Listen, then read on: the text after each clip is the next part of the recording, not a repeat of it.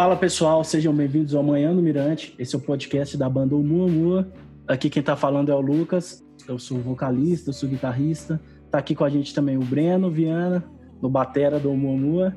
E o Fábio, baixista yeah. do Mua. E aí, galera, beleza? Bom demais, e aí? Beleza. Então, para o pessoal entender também o que, que é a ideia desse podcast. Basicamente, somos uma banda de rock underground de Belo Horizonte. Estamos em quarentena, não temos nada para fazer, temos muito para falar. Então, para complementar um pouco da própria mensagem do que a gente carrega nas músicas, né? Estamos aqui no Spotify para fazer mais do que música, para falar um pouquinho do que a gente está achando. Acho que é até um registro histórico do momento que, que a gente está vivendo, né? Essa primeira música que vocês estão ouvindo é Ventríloco, é uma das músicas que a gente gravou também em modo quarentena, que a gente brinca que a gente está ensaiando à distância. Enfim, dá para conferir todas essas músicas no YouTube, tá no nosso Instagram, arroba Banda Tudo que for procurar Banda Muamua, vocês vão achar. E como a gente tem muito intuito de discutir o momento, o cotidiano, as coisas que estão acontecendo, aqui a ideia é falar desde de assuntos muito sérios, políticos, como a gente vai fazer hoje, até do motivo de por que o pudim do Breno não tem um buraco no meio. Então, hoje apesar de, disso, a gente vai começar falando de, de uma pauta que está super vigente, que é a questão do antirracismo. Um dos motivos de a gente ter começado esse podcast foi por causa de uma semana atrás, quando surgiu o movimento Blackout Tuesday, que era um dia sem música, e onde várias pessoas se manifestavam por causa da morte do George Floyd lá nos Estados Unidos, que virou um, uma crise social no país Aqui no Brasil não está muito diferente, a gente sabe que a gente vive esse tipo de contexto de racismo diariamente. Só que agora é hora de, de se calar também e, e os brancos se calarem, né? Os pretos falarem, a gente ouvir. Quem está no meio aí é, precisa se posicionar também, né? E aí, pessoal, o que, que vocês acham? Eu queria um, o Breno é bastante ativo assim nesses assuntos. Fala um pouquinho, Breno, do, da sua percepção do que, que tá pegando. Só um abre aspas, meu pudim é bom pra caralho, velho. Mas não tem um buraco no meio. Não tem um buraco, e não tem um buraco no meio. Tudo que tá acontecendo, que tá acontecendo agora é só, pelo menos no Brasil, um reflexo de anos e anos de reformas que foram não foram feitas como logo após a Declaração da República, a reforma agrária que deveria ter sido feita, a distribuição de terras deveria ter sido feita, a forma como a abolição da escravidão aconteceu aqui, que foi simplesmente largado às traças das pessoas. Tudo isso é só um reflexo de anos e anos de. É antigo demais, né, na verdade. É antigo o preconceito, demais. na verdade, é de quando preto era propriedade, né? Exatamente, é só postergando um problema que agora tem que estourar, tem que estourar para acontecer as reformas e as mudanças necessárias. Infelizmente é no contexto do corona, mas não dá para negar, não dá para deixar passar. Pois é, eu estava até reparando, ô, Fábio, se tiver algum insight aí vai falando também, mas o tava reparando da própria tendência que tem de se misturar as coisas, às vezes esvaziar esse movimento, né?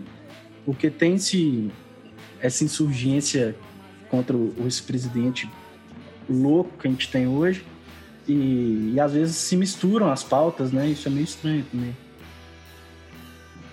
É meio estranho mesmo essa mistura. E eu espero agora que estoure mesmo, que nem o Breno tá falando. Aqui no Brasil, aconteceu quase igual que aconteceu lá nos Estados Unidos, né? Só que aqui foi com aquela criança, né? Do elevador. é, agora acabou lá. de acontecer, é. Foda, né? Isso. É horroroso. E... e tomara que exploda mesmo aqui no Brasil igual lá, porque todas as vidas importam, né? Independente se é são negros, são brancos, mas principalmente os do, do, dos negros, né? Porque a gente vê que isso começou lá atrás e a gente vê até com pessoas que a gente até conhece, assim, pessoas mais velhas, até pessoas mais novas, discriminando, sabe? Total, total. É engraçado como é que a gente joga uma luz diferente mesmo, né? Porque essas coisas acontecem. É, o próprio Breno fez um post de várias crianças, assim, que, que já morreram por causa de, de violência em favela. É coisa que, por exemplo, acontecendo em favelas do Rio jamais aconteceria na zona sul do Rio. E, é uma real, coisa que já está normalizada, né? Já é normal você ver a operação que matou X crianças numa favela. Pois é, e é muito louco porque na verdade quando a gente traz isso para qualquer contexto, está sempre acontecendo, mas por causa dessas convulsões sociais que estão rolando, agora se tem uma dimensão real de caramba, precisa dar um basta, né?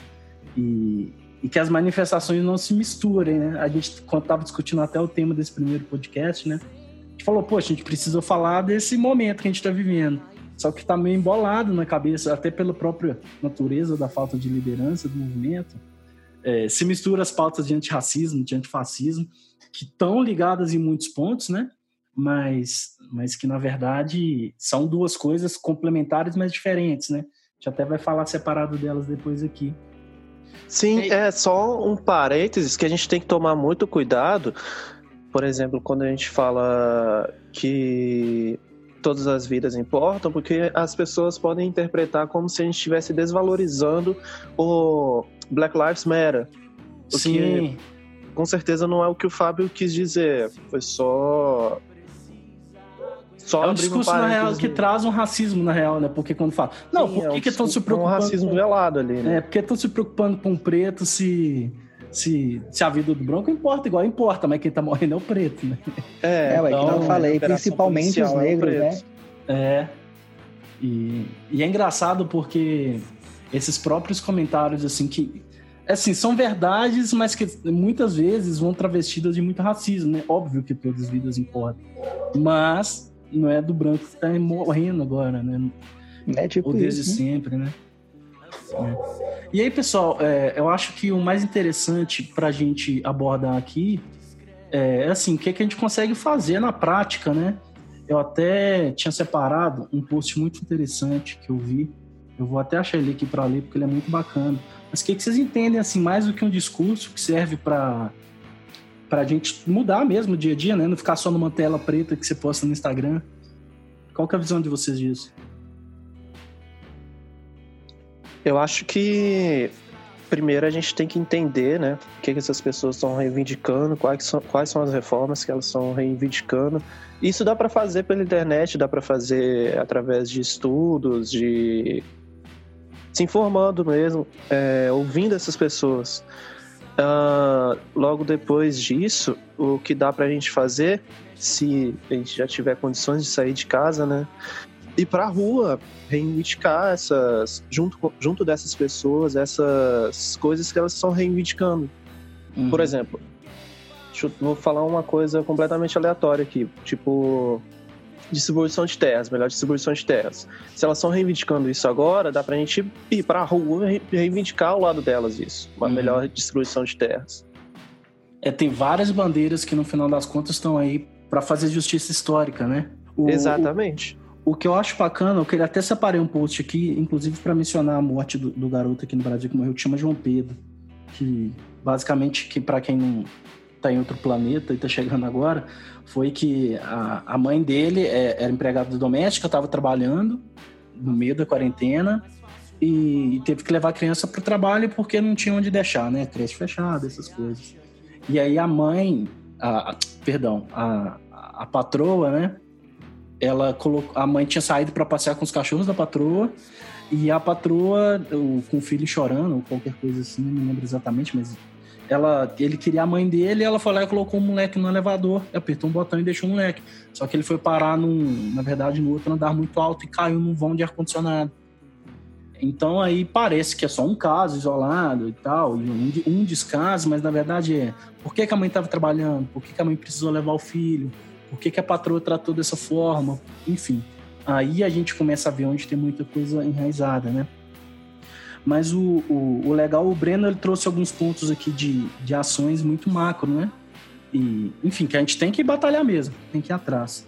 Mas eu gostei, foi até um post para quem quiser ver, é, tá no Instagram, arroba Arthur Santoro, Arthur sem H, é, que ele fala como pessoas brancas podem e devem ajudar na luta antirracista. Eu cheguei até a compartilhar isso aqui também. E acho que no Instagram da banda a gente compartilhou também. o racismo não foi uma invenção de pessoas negras é mais que obrigação de pessoas brancas participarem ativamente na luta racista. Ah, mas não tem um lugar de fala, é uma coisa que muita gente fala, né?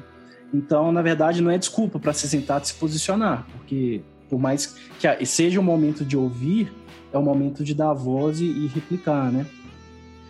Uh, todas as pessoas brancas que moram com você, do seu círculo social, já têm consciência de que o racismo e do genocídio da população negra? E eu gostei desse PS que ser mais velho não torna mais aceitável ser racista. Alô, Silvio Santos. É, pois é, pois é, não justifica, né? Financia alguma iniciativa de pessoas negras, então escuta música, escuta, vê filme, vê série, enfim, tem bastante coisa aí para ilustrar. É, a gente também fez um post com várias dicas. Eu, particularmente, já recomendo aqui de cara é, a série Atlanta, que é muito sensacional. É, vocês têm alguma dica, pessoal? De material? Inclusive é com o Child Gambino, Gambino, né? Exato. Que é bom exato. pra caralho. Ela é Tem é também a série Watchmen, que. que acontece? Tinha. Em Tulsa, esqueci o nome do estado agora, mas a cidade é Tulsa. Toda a história passa em Tulsa. E essa série é meio que uma continuação direta do, do filme Watchmen.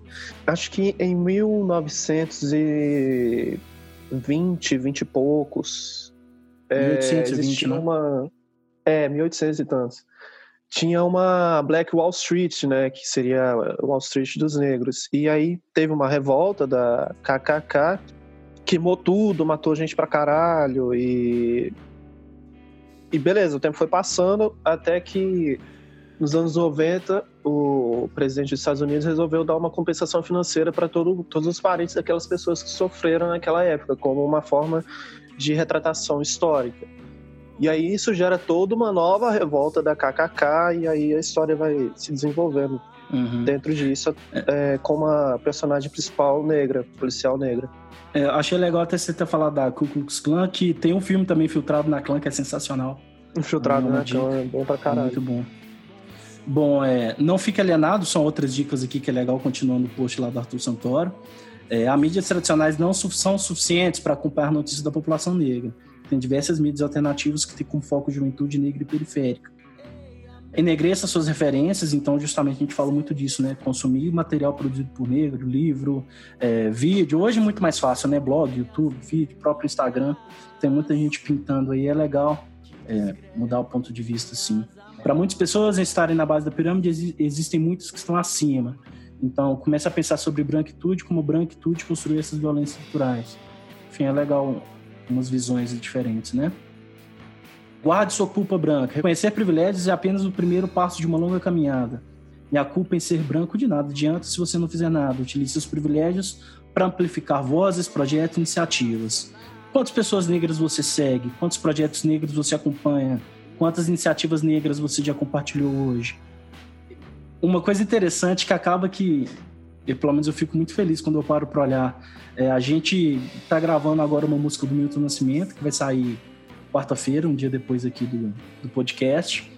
É, a gente gravou Zé do Caroço, é, que é a música da Alice Brandão, que o seu Jorge já gravou.